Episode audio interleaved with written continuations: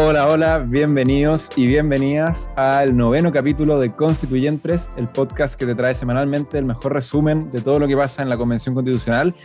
Y esta semana pasó mucho, así que, bueno, como siempre, soy Sebastián Infante, me acompañan Clara, Pablo. Eh, pasemos a saludarlos rápido porque tenemos mucho que hablar. ¿Cómo estás, Pablo? Bien, todo bien. Ha sido una semana intensa, con mucho movimiento, eh, con hartas noticias. Eh, y débole para adelante nomás porque eh, ha sido una semana muy cargada y hay hartos temas que revisar. Así es, Clara, ¿cómo estás tú? Bien, ¿y ustedes, chicos? Todo bien también. Ya de, vuelta, de vuelta con conexión a, internet y al alumbrado público. Sí, sí, los gajes de estar en, en regiones, pues así se vive, pero ya estamos con todo. Así es, las dificultades. Enhorabuena, hay una comisión de descentralización en la convención que va a poder eh, emparejar la cancha con las regiones. Menos mal, menos mal. Em, sí, bueno, a propósito de eso, tuvimos que postergar la grabación, así que estamos grabando el día domingo. Es domingo a las 5 y media de la tarde, eh, domingo 5 de agosto, em, perdón, de septiembre ya. Uf, ¿cómo ha pasado este año? Así que em, se viene el partido de Chile también. Bueno, dale Pablo Borges con el resumen de la semana. Te escuchamos.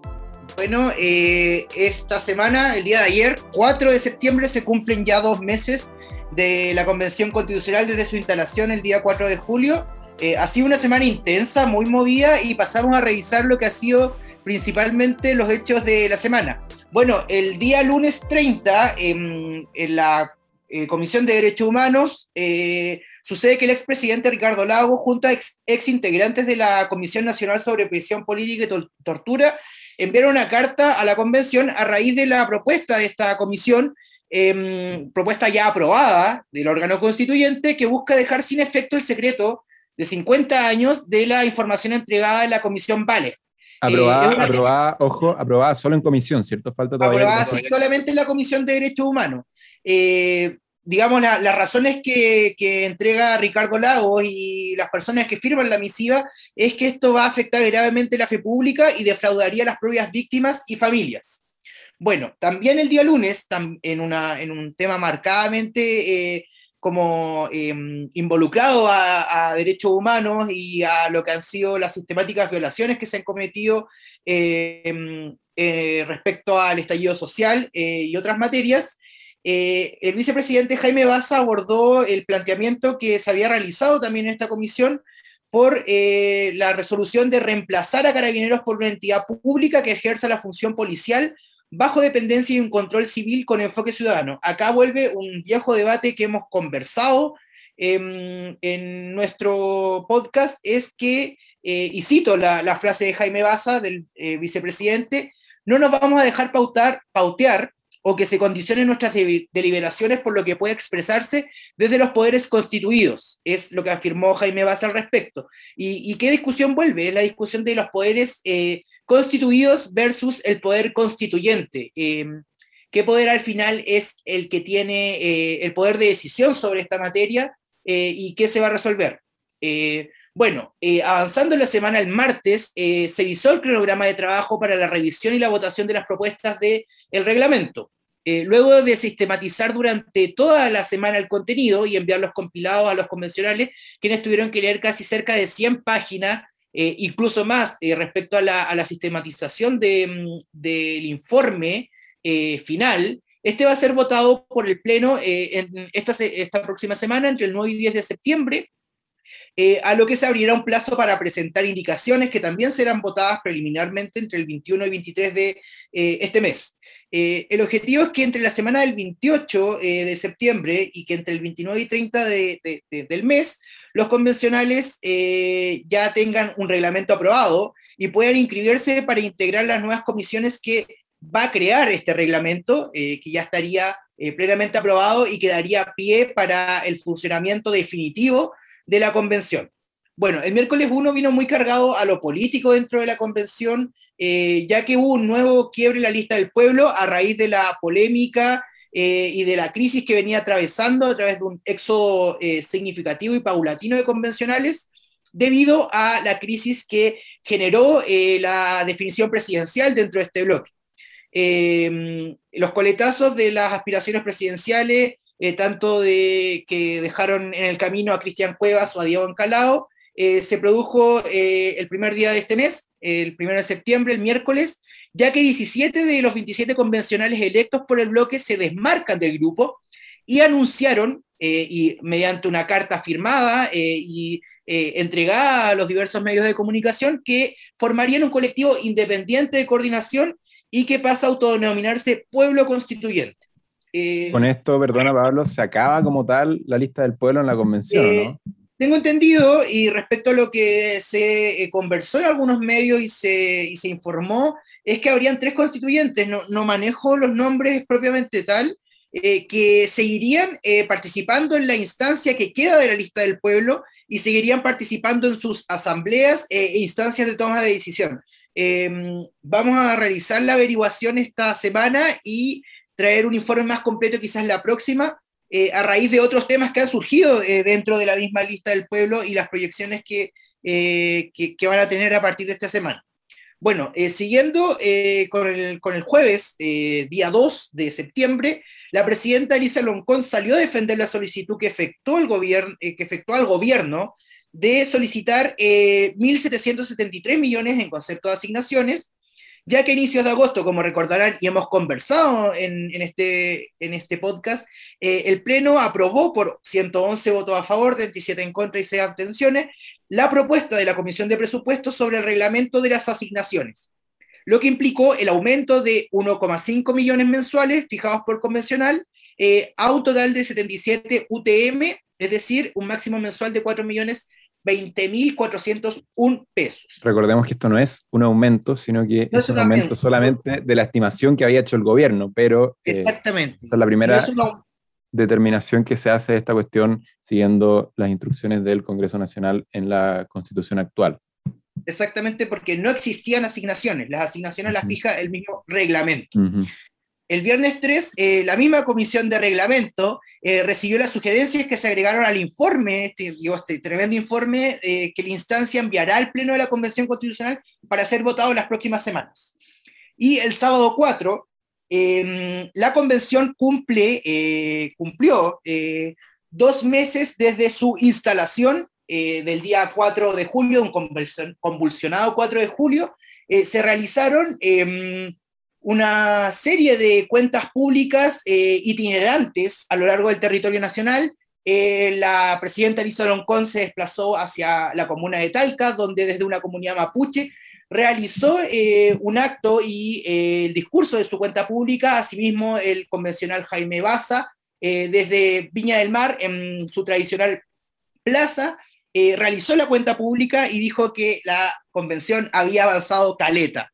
Eh, también otros convencionales como eh, del sur, por ejemplo, Pedro Muñoz, eh, vicepresidente de la mesa, se dirigió a la comuna de La Unión, donde en conjunto a otros constituyentes del distrito 24, por donde es representante, em, se dirigieron y dieron cuenta del trabajo que había realizado la convención en estos dos meses, y también un gesto también de cercanía política eh, que, se ve, que se vio de, con dos constituyentes parte de la mesa, los vicepresidentes eh, Rodrigo Álvarez de la UDI y Alicia Justinianovich de los movimientos sociales constituyentes, quienes son representantes por el Distrito 28 de Magallanes, eh, realizaron la cuenta pública en conjunto desde ese territorio.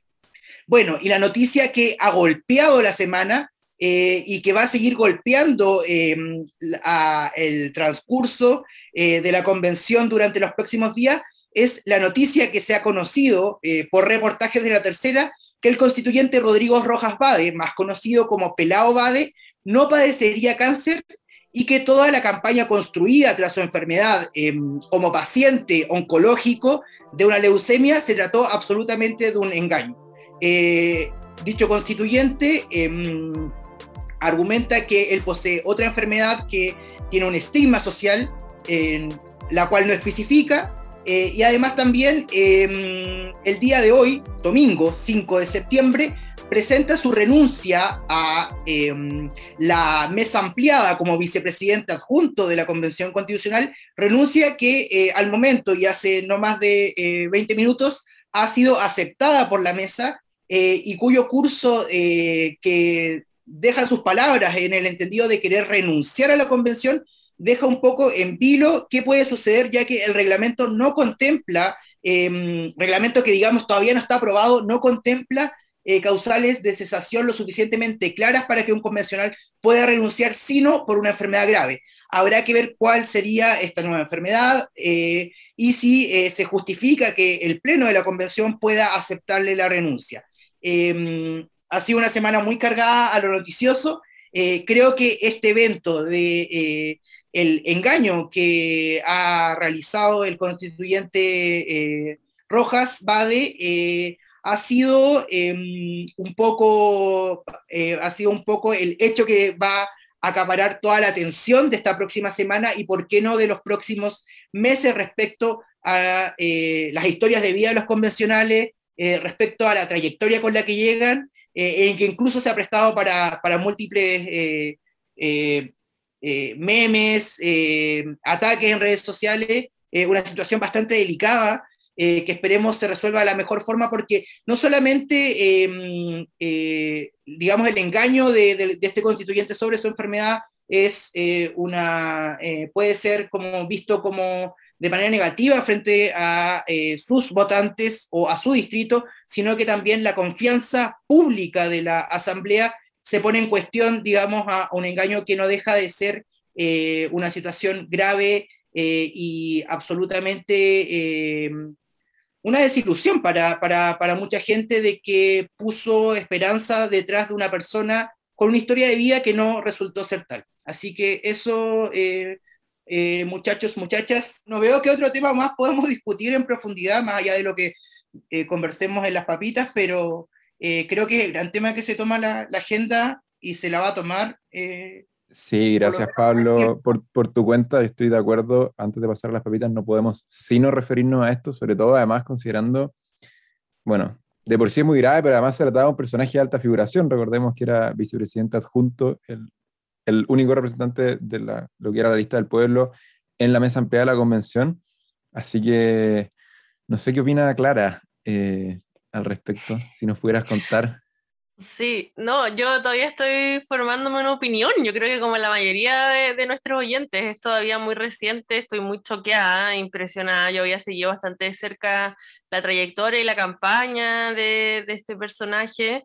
Em, y claro, creo que la mentira es imperdonable y que las consecuencias políticas debiesen ser claras para todos y todas, debiese dejar de participar. Ahora hay que ver, todavía no está claro porque como eh, estábamos explicando ya, aquí no hay una salida clara de la convención, es decir, va a haber que interpretar normas y, en definitiva va a ser más bien una salida política, creo yo, cómo, se va a hacer y, quién lo va a reemplazar.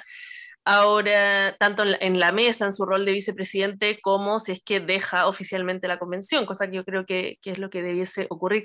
Ahora, yendo al tema más de fondo respecto de por qué mintió Em, cubría con esto alguna otra enfermedad de igual gravedad. Creo que son preguntas de índole más bien moral y, que tienen que ver con, también con una situación muy personal de una persona.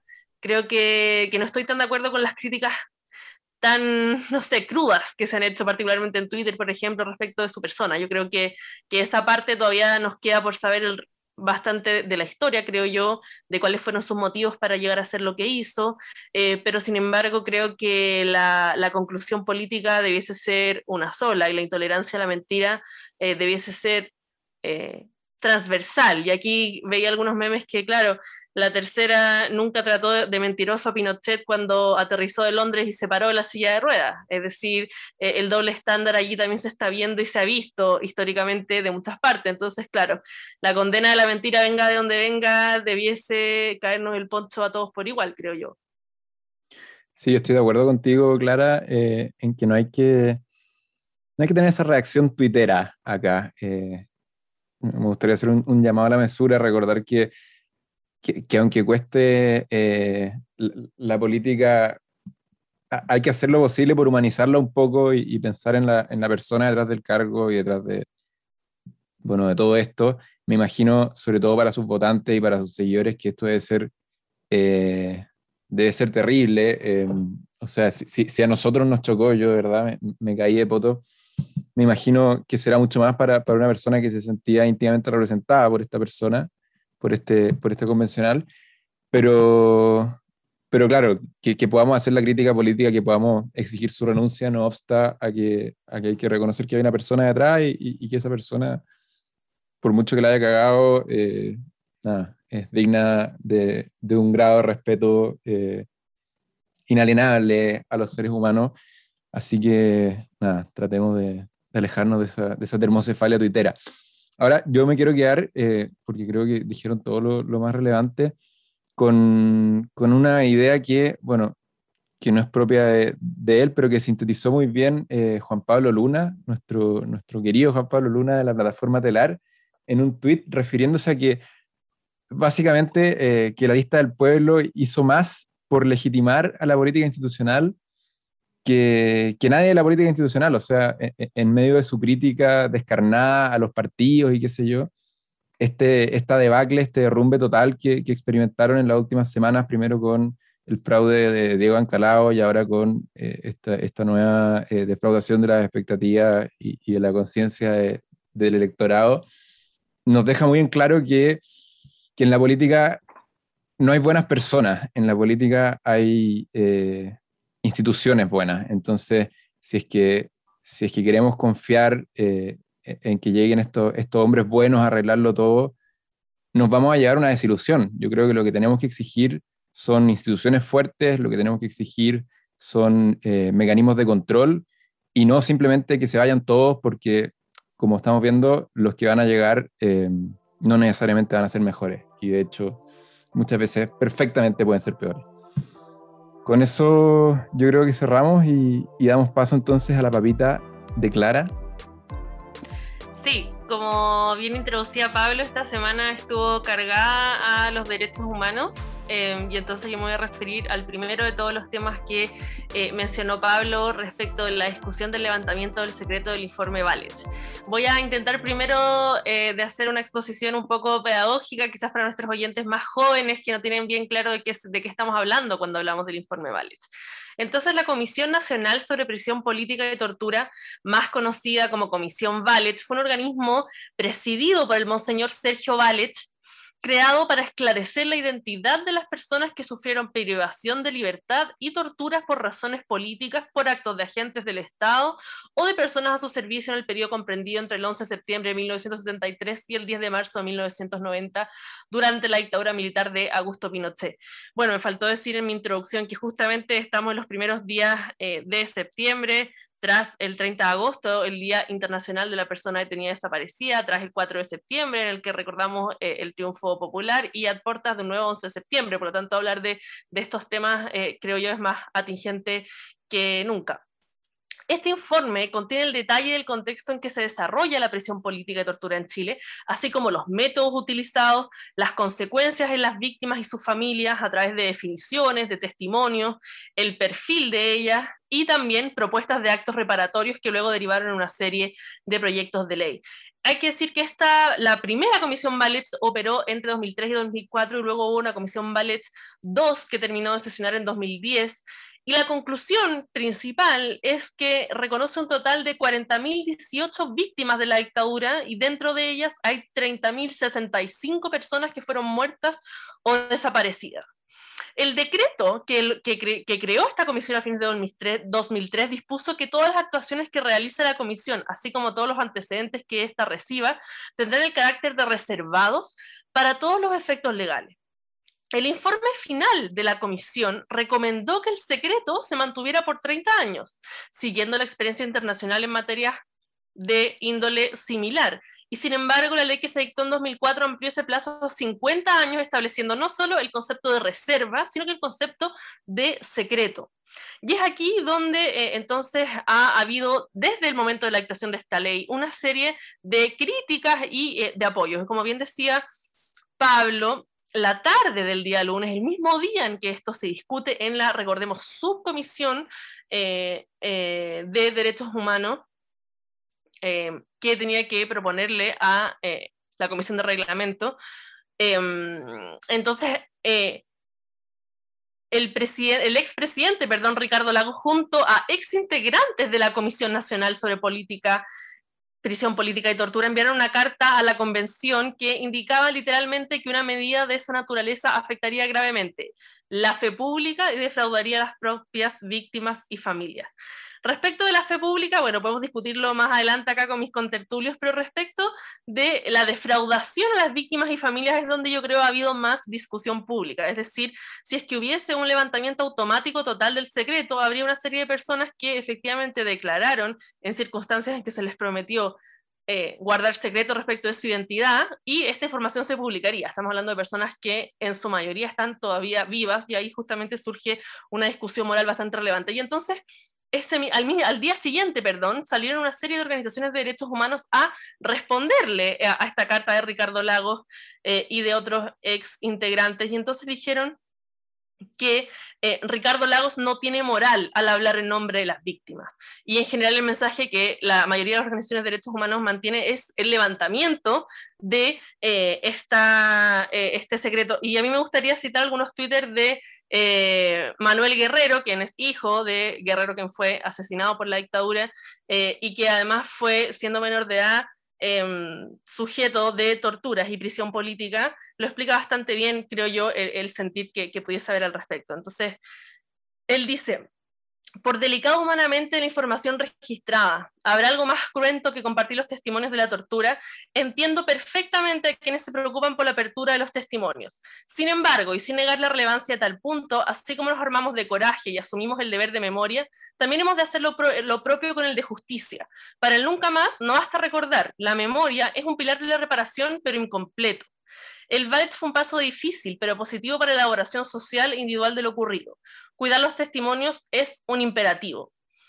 Pero al mismo tiempo que el Estado se omita de actuar ante lo que se entera es aberrante. Ante el dilema vale apoyarse en los compromisos que el Estado de Chile ha suscrito. El Comité de la ONU contra la Tortura exigió en repetidas ocasiones que se alce el sello de 50 años.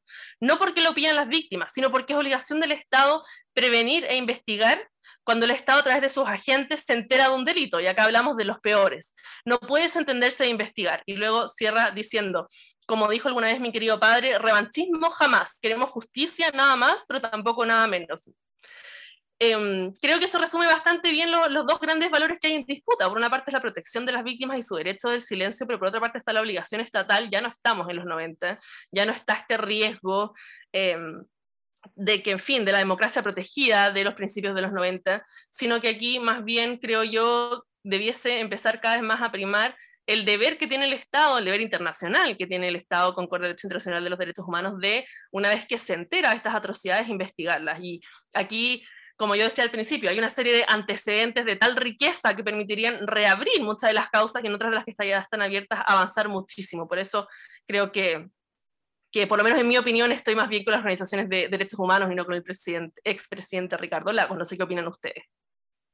A mí me parece que eh, eh, toda esta discusión sobre el secreto, eh, em, bueno, las medidas de verdad, justicia y reparación em, son elementos centrales eh, para una nueva política de derechos humanos y creo que es importante también revisar cómo se han llevado las cosas respecto a los últimos años. O sea, me parece muy bien que se revele el secreto por, por un elemento de verdad histórica eh, creo que es importante que, mm, que, que, puedan ser eh, publicados eh, siempre y cuando las víctimas no, no, no, lo deseen, digamos, si, si las víctimas dicen yo quiero que mi testimonio o los hijos o nietos, inclusive de, porque hay muchas personas que, hoy día han fallecido, em, y que son sus herederos, digo, hijos, nietos, es quienes puedan tomar la decisión de que esos documentos o esa información sea pública o no sea pública, eh, pero sí yo creo que por un compromiso de verdad histórica, eh, la mayor cantidad de información posible debe estar disponible eh, para que al final del día eso sea estudiado, tanto a nivel escolar como a nivel universitario, para que el día de mañana aprendamos nuestra historia y podamos decir por, fin, por, por, por muchas veces que nos ha costado nunca más. Entonces, me, faltó agregar, como bien decía Pablo, que eh, al principio que esto fue aprobado en la Comisión de Derechos Humanos, pero luego fue rechazado con, en la Comisión de Reglamento porque se argumentó que no correspondía a una norma justamente de procedimental, de propia de un reglamento. Sin embargo, creo yo que es una discusión que se vuelve a abrir y que seguramente se va a volver a tomar eh, en los próximos meses en la discusión. Por eso es que les traemos a colación esta discusión, no una discusión, digamos, que se haya votado aquí. Sí, yo solo, bueno, complementar diciendo que, que claro, acá estoy completamente de acuerdo, por supuesto, con, con, el principio presentado por Clara y complementado por Pablo. Y, y, me parece muy llamativo que siquiera sea una discusión, porque yo he visto, y en general la gran mayoría de los argumentos, o sea, casi la totalidad de los argumentos tendientes a, a, a, contradecir esta idea, dicen en relación con que no, que hay que respetar eh, a las víctimas, hay que respetar a su familia, hay que respetar su secreto. Pero uno lee testimonios en redes sociales, en, qué sé yo, en entrevistas, y la gran mayoría de la gente dice, yo no, no quiero ningún secreto, yo quiero que esto se sepa.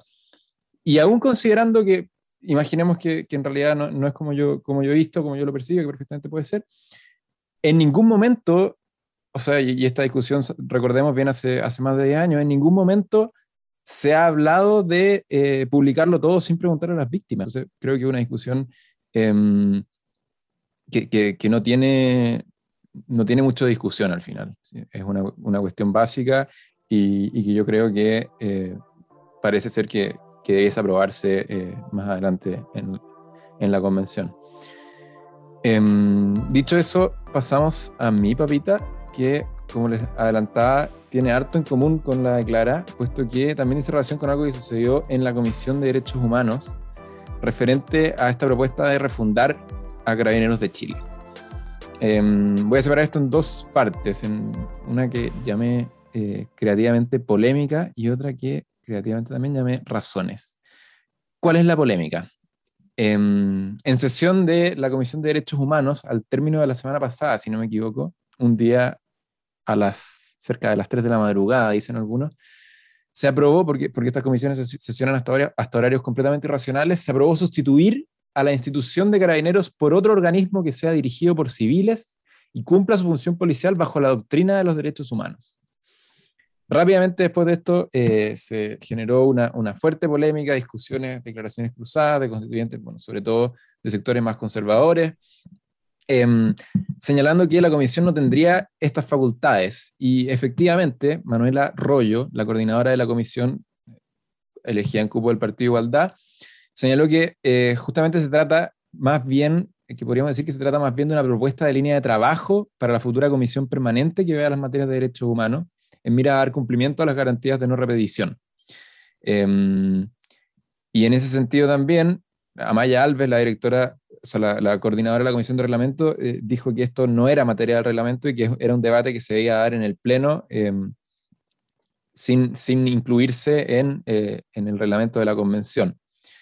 Em, de todos modos, recordar que, como dijo bien el, el, vicepresidente Jaime Baza, la última palabra en materia de, configuración de las normas reglamentarias la tiene el Pleno. Nada de lo que se ha discutido hasta ahora, nada de lo que hemos dicho en definitiva estas últimas semanas sobre reglamento y qué sé yo, nada está firme, nada está zanjado, sino hasta que se apruebe en el pleno de la convención.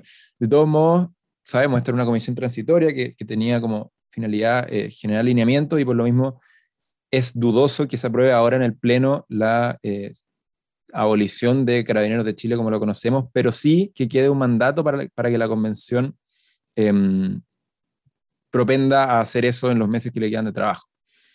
Las reacciones del de, eh, oficialismo, sobre todo el funcionario del gobierno, continuaron. En ese sentido, Juan Francisco Gali, el eh, subsecretario del Interior, señaló que debe quedar claro que la misión que tienen los convencionales es demasiado importante para caer en infantilismos refundacionales. Y Rodrigo Delgado, el propio ministro del Interior, eh, dio una entrevista también en la cual dijo que Carabineros tiene una historia que no se puede borrar de un día para otro y que en caso de terminarse la institución, ¿quién reemplazaría a carabineros entonces? ¿Otras personas? ¿Cuáles serían esas personas? Dijo que un carabinero solo puede ser reemplazado por un mejor carabinero y que justamente en eso está el gobierno trabajando en una reforma para el año 2027, manteniendo lo positivo de la institución. Entonces, como vemos, todas estas declaraciones cruzadas de personeros del gobierno, eh, no sé si entrometiéndose, pero sí opinando sobre el trabajo del órgano constituyente, generó una reacción por, de parte del eh, vicepresidente Baza, que ya adelantaba a Pablo, que dijo que, quien dijo que en ningún caso nos vamos a dejar pautear o que se condicione el contenido de nuestras deliberaciones por lo que eventualmente pueda expresarse desde los poderes constituidos, refiriéndose al poder ejecutivo. Los poderes constituidos tienen un interés comprometido en la forma en que se está llevando adelante el proceso y nosotros no. Nosotros tenemos un compromiso con los pueblos de Chile. En ese sentido, si a lo largo del proceso la constituyente toma alguna decisión respecto a la refundación de carabineros, carabineros será refundado. Si no, no. Pero es decisión de la constituyente.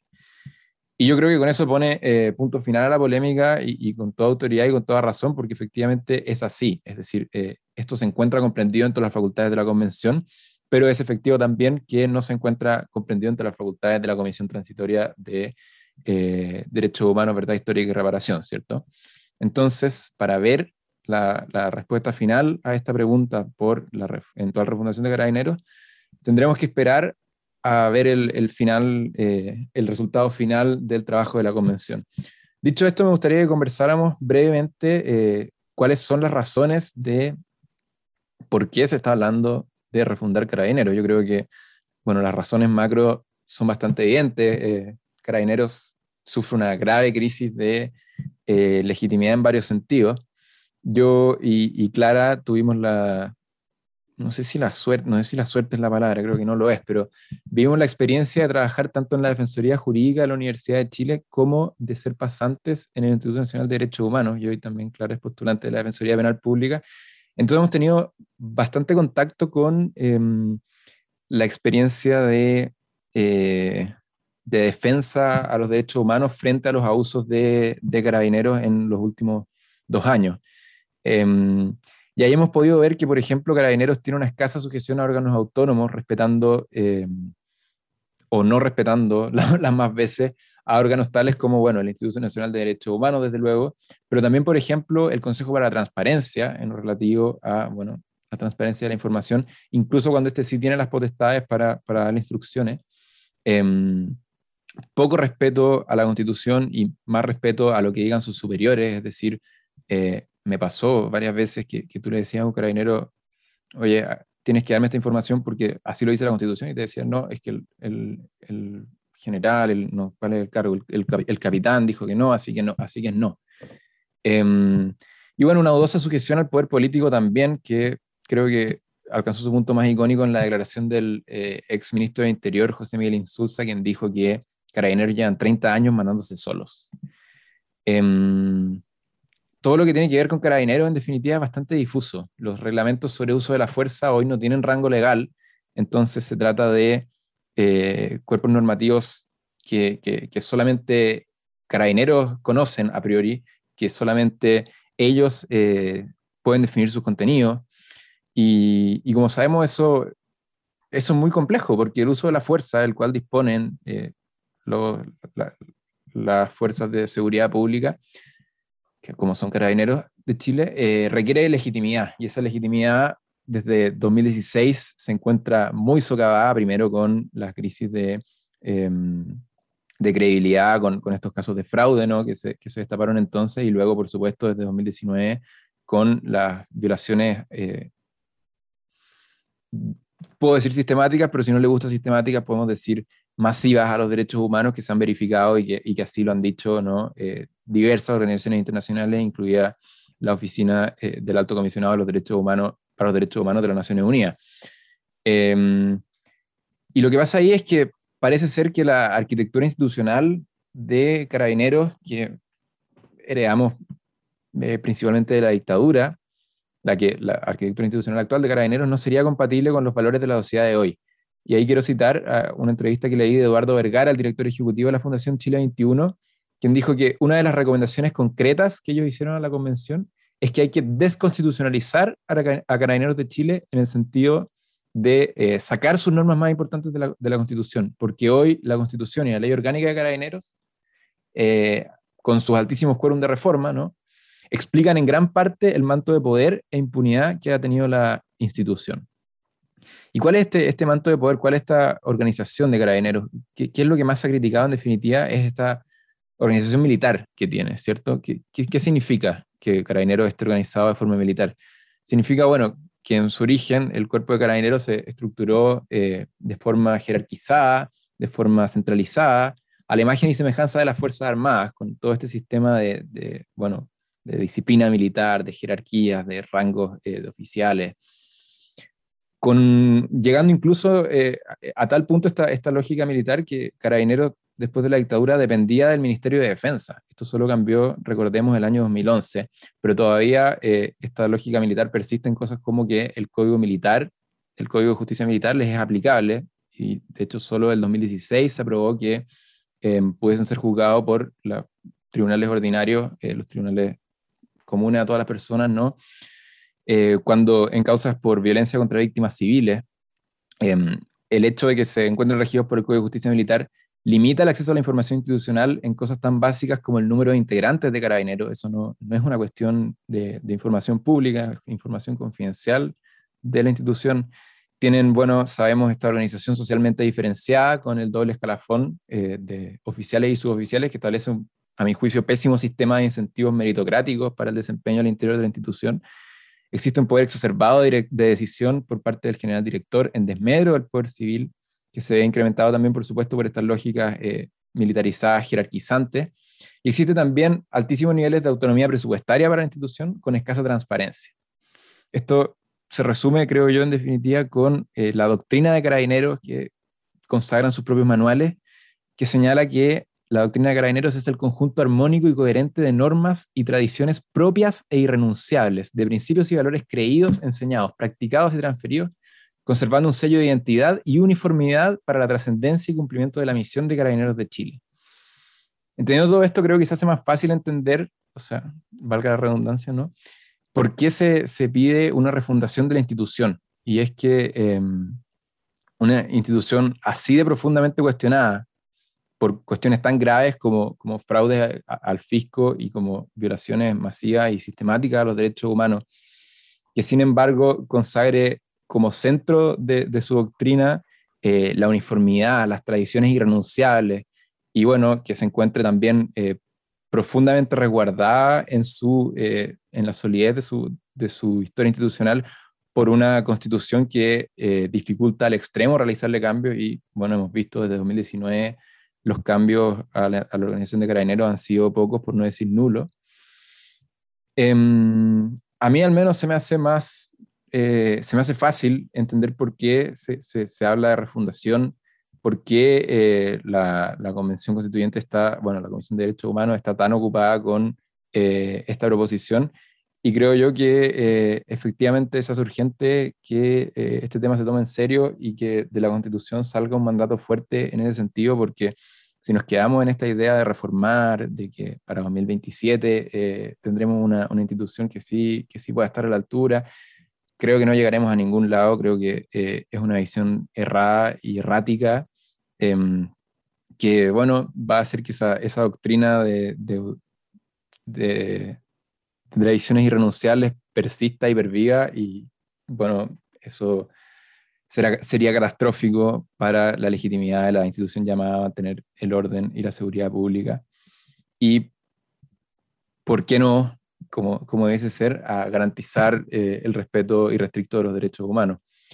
Em, con eso entonces cierro mi papita, un poco, un poco técnica, pero creo que eh, espero que haya sido ilustradora sobre un tema tan, tan importante como este y, tan, y, tan en el, y, situado tan en el centro ¿no? de este proceso constituyente que, que nace después de eh, las manifestaciones empezadas después del 18 de octubre. Y pasamos ya a nuestra entrevistada con quien debo hacer la aclaración y la prevención de que eh, conversamos antes de que se supiera eh, esta, esta, noticia de Rodrigo Rojas Bade y por eso si es que parece ser que ella lo ignora por completo, es porque efectivamente entonces todos lo ignoramos por completo. Ya estamos aquí y es nuestra alegría presentarles a nuestra, a nuestra entrevistada del día de hoy. Ella es constituyente por el movimiento Independientes No Neutrales, Em, salió electa en el Distrito 10 de Santiago, Ñuñoa, Providencia, Macurla, Granja y San Joaquín. Ya es nuestra tercera entrevistada del Distrito 10. Quizás debiésemos diversificar un poco y regionalizar esto.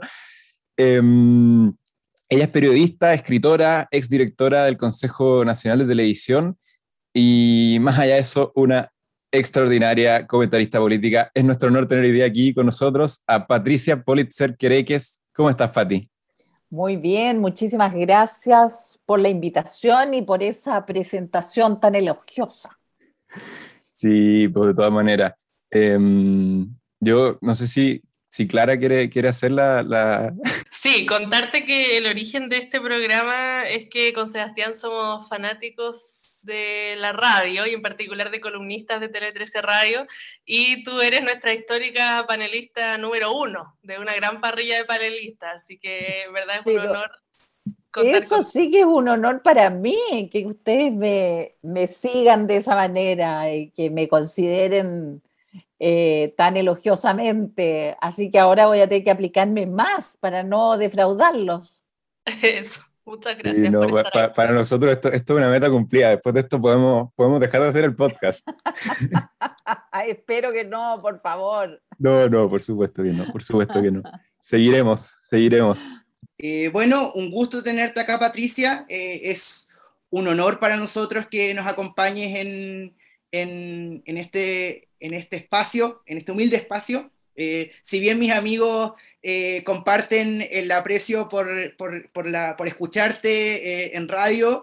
Eh, yo soy más cercano a, a, la escritura, me gusta mucho lo que has escrito, me gustó mucho tu libro sobre la presidenta Bachelet, creo que es un, un gran, una gran crónica, un gran resumen de, de lo que fue su figura.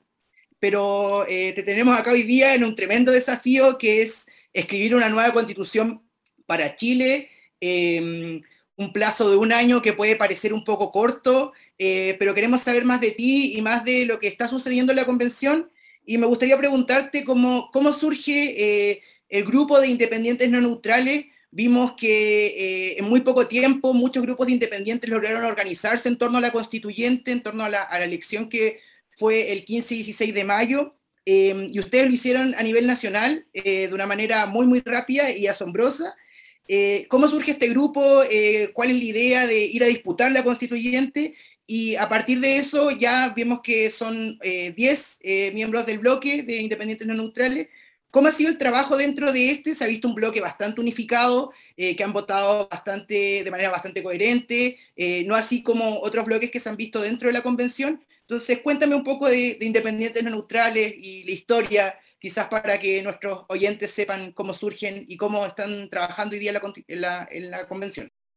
Bueno, lo primero, Pablo, decirte que me encanta que seas lector y recomendarte mi último libro, que es Batuta Rebelde, que es la biografía del gran músico Jorge Peñajén, que desgraciadamente vio su vida truncada por la caravana de la muerte. Así que lo primero es recomendarte ese libro.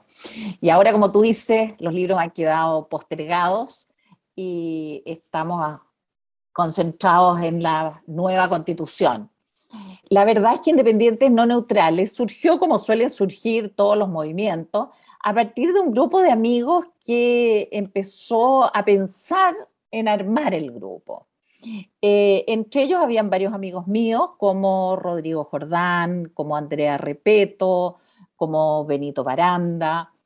Y, la verdad es que yo, eh, cuando dije públicamente que me interesaba ser constituyente, que fue realmente un impulso, no fue algo demasiado meditado en su primer momento. Entonces ellos me llamaron para ver si yo quería participar de este grupo y me pareció interesante, empecé a participar con ellos y como Pablo decía, la verdad es que esto fue una avalancha de gente que empezó a surgir desde, desde todo el país, eh, bien milagrosamente. Yo creo que eh, fue como una demostración de que no es verdad que la gente no está ni ahí. La gente quiere participar, quiere participar con fuerza, tiene mucho que decir pero no encontraba los canales para participar, no le gustaba el modo en que se estaba participando. Entonces creo que eso hizo que Independientes No Neutrales eh, tuviera la fuerza que tuvo. Yo recuerdo los pronósticos antes de la elección de constituyente que nos decían que probablemente sacaríamos un electo y con mucha suerte dos y la verdad es que fuimos muchísimos más y en todo Chile. Eso es muy impresionante. Y en estos dos meses que hemos estado trabajando como un colectivo bien unido, como señalaba Pablo, la verdad es que una cosa es aparecer como un colectivo eh, con una idea clara, porque llegamos a la constituyente con objetivos claros que están en nuestros nueve lineamientos oficiales, sabemos a lo que vamos, pero dentro de esto seguimos siendo muy independientes y nadie se preocupa, ni se altera, ni se enoja porque eh, uno vote de una u otra manera. Lo importante es el grueso, el camino, estamos todos de acuerdo. A partir de allí, cada uno libremente puede poner sus matices, sus énfasis, eh, como quiera. Y creo que esta mezcla en tener conciencia de que somos un colectivo con ideas claras y al mismo tiempo mantener nuestra independencia ha sido muy, muy positivo para nuestro trabajo. Oye, Pati, eh, sí, yo me acuerdo de yo creo que el pronóstico más optimista, claro, decía que entraban tú y Benito Aranda y, y paré de contar. Pero eso era un éxito. Eso era un éxito, claro, sí. Y resultó que Benito arrastró, que bueno, a ti te fue muy bien también y que entraron eh, también otros distribuidos a, lo largo de varias regiones. Yo debo admitir que, que, quedé muy sorprendido por eso. Y he estado también gratamente sorprendido, creo, de, de, cómo han sabido llevar el trabajo al interior de la convención. En ese sentido, un grupo que, que no sé si cabe llamarlo grupo, eh, al interior de la convención es el de, el de los partidos, y bueno, los constituyentes electos por los partidos de la exconcertación. Em, tú, tú, ahí, para, para bien o para mal, eh, yo creo que la gente relaciona eh, tu persona con, con ese sector, ¿no? O sea, bueno, mal que mal, eh, fuiste, ocupaste cargos como el Consejo Nacional de Televisión durante los gobiernos de la concertación. En ese sentido, ¿cómo, cómo ves tú a estos movimientos? ¿Cómo ves tú o sea, estos partidos más bien, ¿cómo ves tú su, su, su rol político desde Independientes No Neutrales? ¿Te parece que tienen algo por dar o, o, o, o más bien parece ser que su época, su, su momento ya pasó y, y, ahora son los partidos nuevos los que van a tomar la posta? O quizás eh, ya no los partidos, sino que eh, un rol de los independientes como está siendo hecho con Independientes No Neutrales al interior de la convención. A ver, Sebastián, yo creo que hay que distinguir, porque en la, en, la constituyente la verdad es que no se ve un grupo como exconcertación. Eh, lo que vemos ahí es más bien un colectivo bien sólido de socialistas, que son algunos militantes y otros más bien eh, independientes que fueron dentro de la lista eh, socialista en la elección. Y por otro lado tienes un constituyente demócrata cristiano, un par de PPD, es decir, creo que no hay un bloque eh, relevante como tal, como exconcertación. Y a mí lo que me ha gustado mucho de, la, de la convivencia que se ha ido produciendo en estos dos meses en la convención es que de alguna manera todos hemos ido rompiendo los límites del colectivo que nos llevó a la constituyente.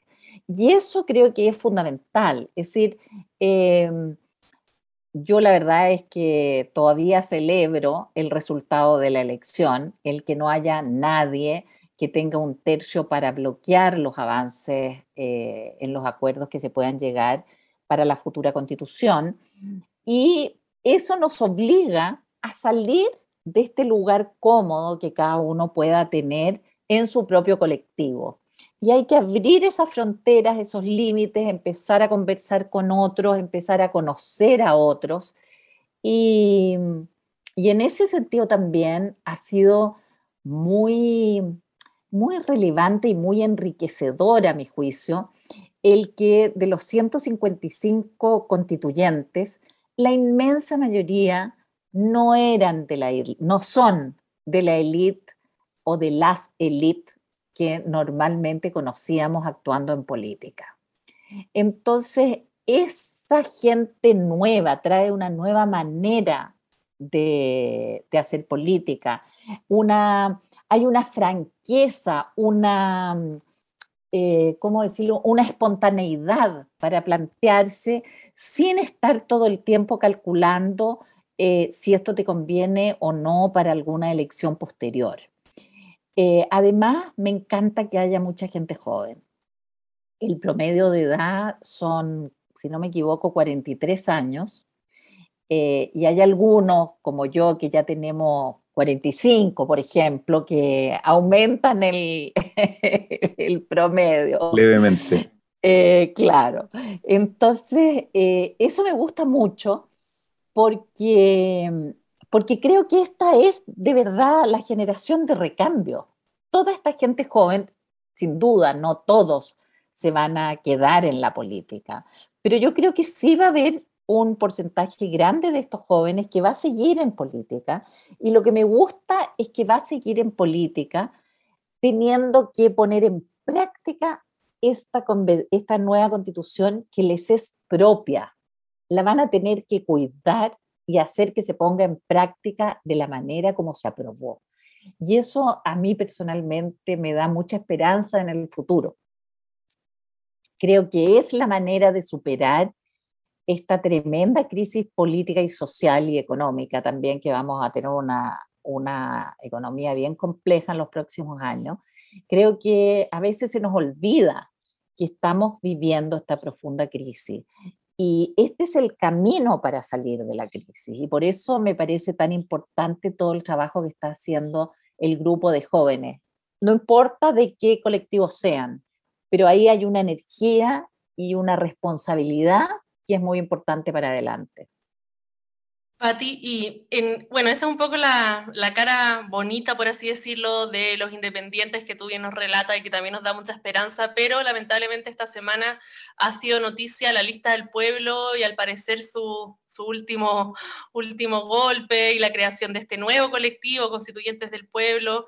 Nos gustaría saber cómo ves tú ese proceso, si crees que bueno, es peligroso para el desempeño de los independientes el, demostrar que son capaces de, pelearse tan pronto y en general, ¿cuál ha sido la, relación tuya de trabajo con ese mundo? A ver, eh, yo creo que lo que pasó esta semana con la lista del pueblo, en que claramente se, hubo un parteaguas entre los constituyentes de este colectivo llamado la lista del pueblo, y eh, los dirigentes de la lista del pueblo que están fuera de la constituyente. Eh, yo desde el comienzo he estado señalando cada vez que alguien me preguntaba sobre la lista del pueblo que aparecía al comienzo como un fantasma extremo dentro de la, de la constituyente. La verdad es que es un grupo muy heterogéneo. Ellos se unieron igual que nosotros para llegar a la constituyente. Eh, y la diferencia, creo, entre ellos y independientes no neutrales es que nosotros hicimos un trabajo previo eh, de contenido muy fuerte. Ellos llegaron más bien representando el movimiento de la protesta de la calle, de los movimientos sociales. Y no tuvieron, yo creo, ese no tuvieron tiempo para darse el espacio de discusión y de ponerse de acuerdo en los objetivos comunes que tenían. Entonces, la verdad es que desde esa perspectiva era bien previsible que pasara esto. Eh, yo vi, yo, yo he compartido mucho con muchos de ellos durante estos dos meses, les tengo mucho aprecio y los vi muy tristes, muy desgarrados en estos días por lo que, por lo que ocurrió. Eh, pero al mismo tiempo quiero señalar que durante todo este proceso difícil que se vivía afuera de la constituyente con la lista del pueblo, no, nunca llegó a afectar el trabajo de los constituyentes.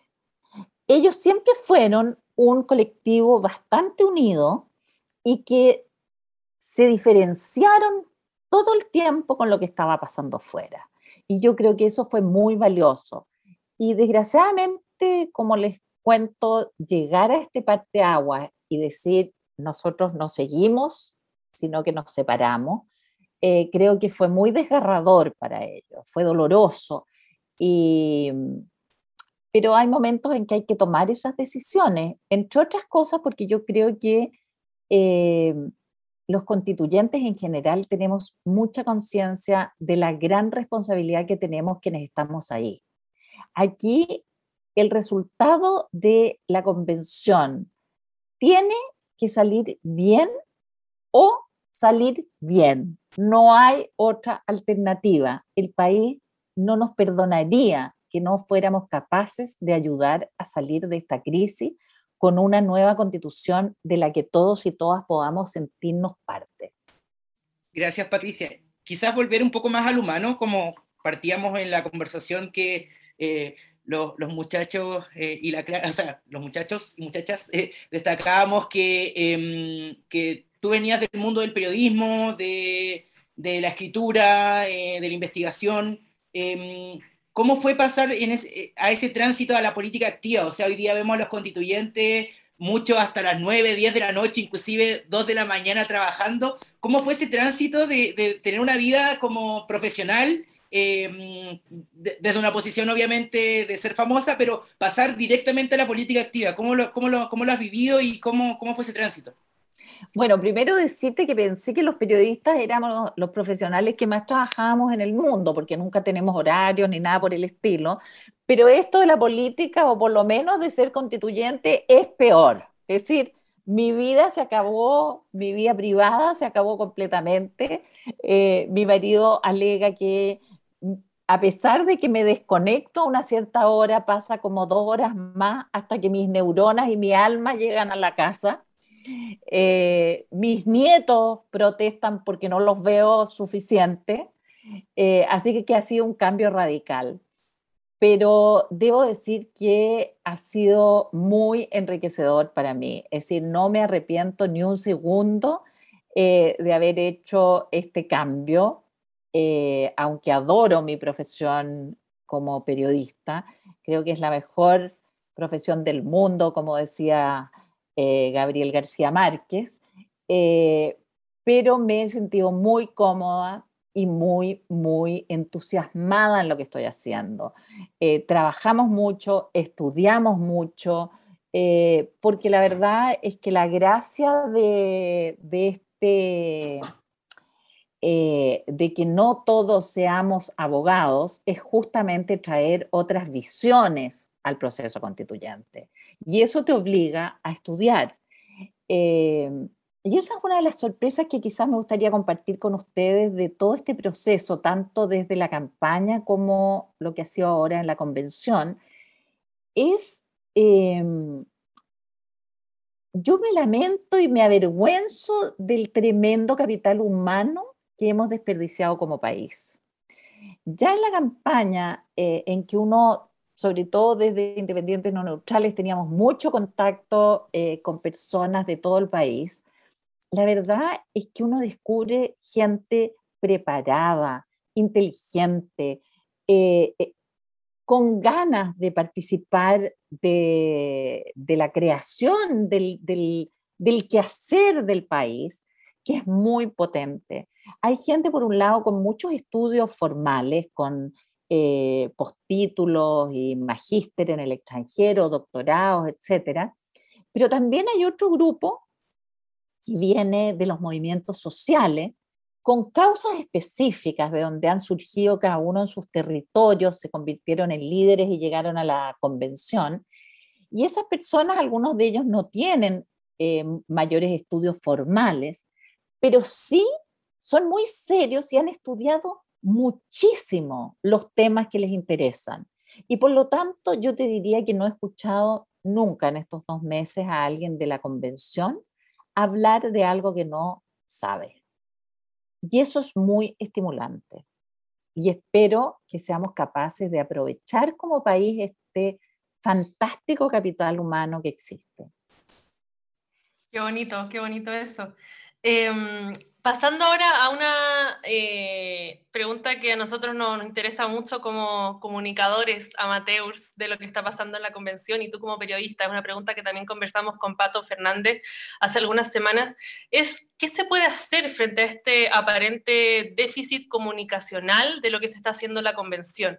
Ahora se está empezando ya a regular un poco más, pero al principio había mucha esta sensación sobre todo en los medios de comunicación más importantes, de que no avanzaba mucho, de que estaban en discusiones que no eran las que al país le importan, que no se empezaba a escribir la constitución, que dónde está el primer artículo. Em, y entonces eh, también eso tuvo un correlato en la eh, bajada de los números de aprobación. Ahora esa encuesta, en fin, uno puede querer creerles o, no. Pero ¿cómo, ¿cómo, ves tú ese tema y tú qué medidas crees que se pueden tomar desde la convención, más allá de los esfuerzos que pueden hacer los medios desde afuera y los medios chiquititos como nosotros, para, para conectar más a la ciudadanía desde lo comunicacional con lo que ahí está pasando?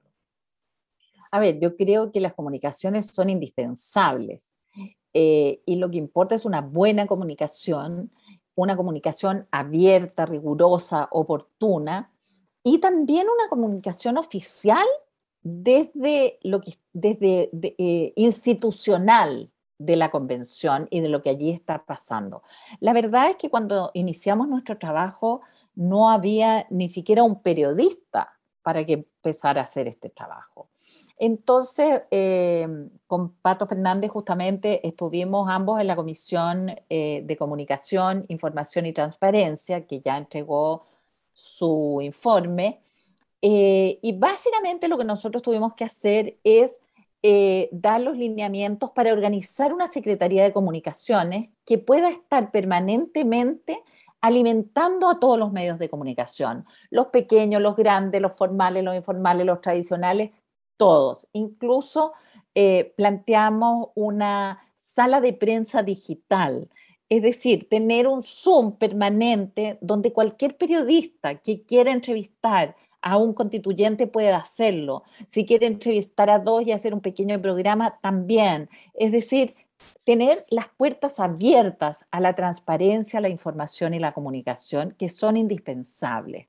Ahora, no hay que engañarse. Aquí hay un sector que no quiere que este proceso resulte es básicamente eh, quienes votaron rechazo en el plebiscito que abrió este camino, este proceso constitucional. Y ahí hay algunos, a ver, hay personas que genuinamente eh, dicen por qué todavía no están eh, escribiendo el primer artículo de la Constitución. Y es gente que no sabe la mecánica de esto. Pero también hay muchos profesionales muy calificados que dicen lo mismo. Y eso es malintencionado, porque esos profesionales de primer nivel saben muy bien la importancia que tiene el reglamento para la constitución. Es decir, si no tenemos un buen reglamento, no vamos a tener una buena constitución. Es como un partido de fútbol. Si tú no sabes que hay 11 jugadores por lado, que hay dos equipos que juegan, que hay un árbitro que muestra a veces tarjeta roja, a veces tarjeta amarilla, que cada tiempo dura 45 minutos. En fin, si no tienes las reglas claras, sería imposible jugar el partido, ¿verdad? Bueno, eso mismo pasa aquí. Lo primero que tenemos que hacer es fijar muy bien y muy claramente cuáles van a ser las reglas del juego para empezar justamente a escribir ese primer artículo, que tampoco va a ser uno, dos y tres, vamos a ir trabajando en paralelo. Y en ese sentido, es muy importante saber que las próximas dos o tres semanas van a ser claves, porque se va a votar definitivamente cuál es el reglamento que va a regir este juego constitucional. Y por lo tanto, tenemos que lograr un muy buen reglamento en las semanas que vienen. A partir del trabajo que ya hicieron ocho comisiones distintas que se abocaron a eh, imaginar los distintos temas que nos va a tocar reglamentar. A ti ya para cerrar, eh, quería ir un tema un poco más de actualidad quizás, eh, hacerte una doble pregunta sobre esto, sobre esta discusión que se tomó sobre todo a inicio de esta semana Em, el debate respecto del tema de carabineros. Em, vimos sobre todo al vicepresidente de la convención, Jaime Baza, eh, en, una, en una ardua discusión en los medios y en redes sociales, señalando, y, aquí va la, primera parte, la primera patita de la pregunta, que la convención tendría eh, las facultades para esencialmente hacer lo que quiera con la institución de carabineros, eh, quiero saber entonces en primer lugar si, tú estás de acuerdo o, o, en caso contrario hasta dónde llegarían estas facultades, qué tanto puede o no eh, modificar o, mandatar la constitución, o sea, la, la, nueva constitución a la institución eh, de la policía en Chile. Y por otro lado, em, ¿qué te gustaría a ti en ese sentido? ¿Cuáles son los principios, qué sé yo, que eh, te parece son los que deben quedar en la nueva constitución en lo referente a las Fuerzas Armadas y en particular a las Fuerzas del Orden, como son carabineros? A ver, eh, vamos por parte. Lo primero es que obviamente eh, la constituyente tiene todo el espacio y el derecho a eh, fijar las normas de lo que será la policía en los próximos 30 o 40 años. Es decir, no entiendo que alguien piense que tenemos facultades para imaginar cómo va a ser el nuevo Congreso, si vamos a tener una cámara o dos cámaras en el Parlamento y no podamos definir cómo va a ser la policía. No, no hay ninguna lógica sobre eso. Obviamente tenemos las facultades para definir los principios que deben regir una o más policías en el país. Ahora, a mí no me gusta la idea de llegar eh, con la constitución debajo del brazo. Así que en esa perspectiva no tengo un, no tengo un proyecto claro sobre lo que debe ser la policía. Pero lo primero que me gustaría decir es que me encantaría que dejáramos de hablar de Fuerzas Armadas y Carabineros. Una cosa son las Fuerzas Armadas, que están muy claramente definidas, y otra cosa son las policías, que deben estar igualmente definidas y que no tienen nada que ver una con otra. Eso es algo que ojalá dejáramos de hablar esa frase como si fuera una. Ahora, respecto a las policías, yo creo que hay consenso técnico y político desde hace ya bastante tiempo que Carabineros requiere una reforma profunda. Algunos hablan de refundación, otros no. La verdad es que a mí esa discusión semántica no me interesa demasiado, pero sí creo que la reforma debe ser profunda.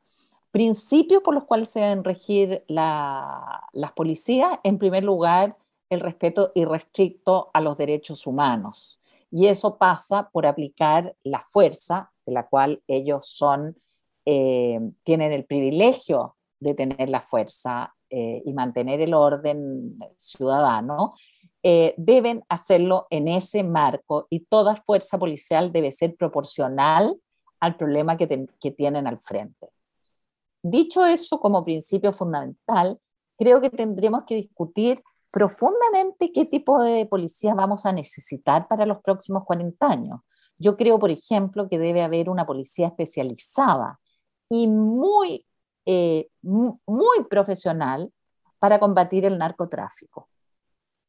Eso es algo que, no puede, eh, no es un tema menor. Es decir, debe haber una policía dedicada a eso creo que hay otras policías, eh, es decir, hay que ver bien cuáles son las funciones que vamos a necesitar de parte de la policía. La prevención, eh, la mantención del orden público. Hay, hay mucho que discutir al respecto.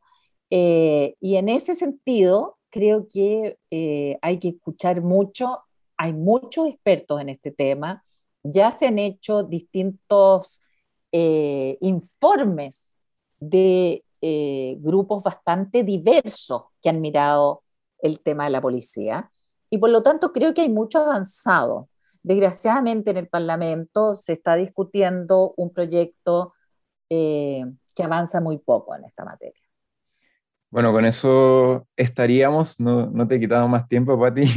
Muchas gracias por la entrevista, creo que estuvo muy interesante eh, y muy ilustrativa también, yo creo, para nuestro, para nuestros oyentes. Así que eso, gracias y que estés muy bien.